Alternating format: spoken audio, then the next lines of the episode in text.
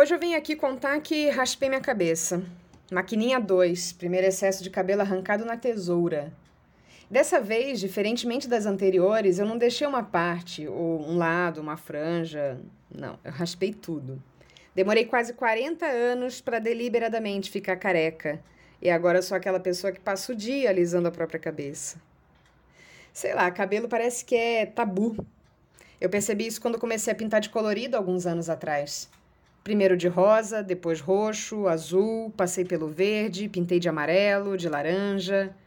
Aí tinha quem chegasse em mim e dissesse: Que lindo! Adoraria ter essa coragem. Usavam sempre essa palavra, coragem, como se fosse preciso destemor para modificar algo impermanente no corpo.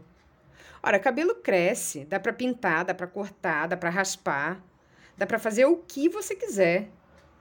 A não ser que haja um problema que impeça o crescimento, os fios são naturalmente programados para continuarem crescendo, a gente intervindo ou não. Então nada impede de inovar, concorda? Mas esse meu discurso não nasceu assim, como nasce o cabelo. Não, levou muito mais tempo. Sete anos, para ser exata. E raspar a cabeça foi simbólico por isso. Eu vivo um momento de ressignificar as coisas, inclusive e principalmente eu mesma. Eu fui casada com uma mulher que tinha o cabelo comprido. Era linda e extremamente vaidosa. Do tipo que demorava duas horas só para arrumar o cabelo quando a gente saía para algum lugar. E eu não falo isso em caráter superlativo, não. Era literalmente uma hora no secador e mais uma hora na chapinha. Meia hora de cada lado da cabeça em cada uma das duas etapas obrigatórias para qualquer que fosse o rolê. Foi com ela que eu aprendi que cabelo é só cabelo.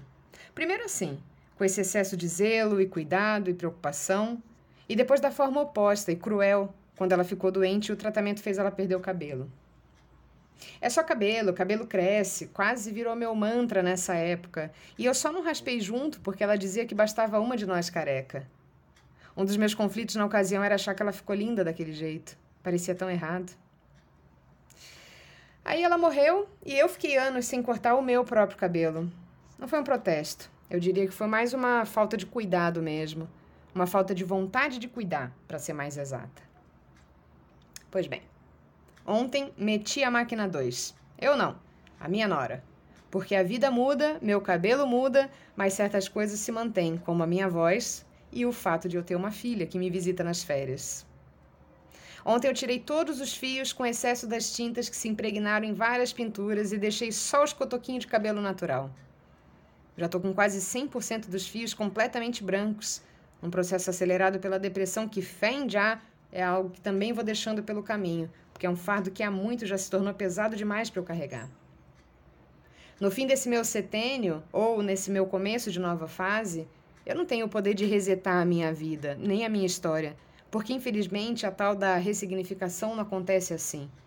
As memórias permanecem aqui, as lembranças todas, com sua doçura e também seu completo amargor.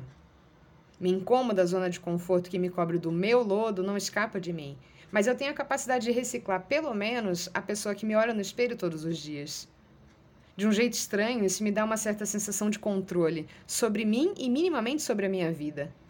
Confesso que é bastante satisfatório, mas não tanto quanto romper as convenções e raspar a cabeça.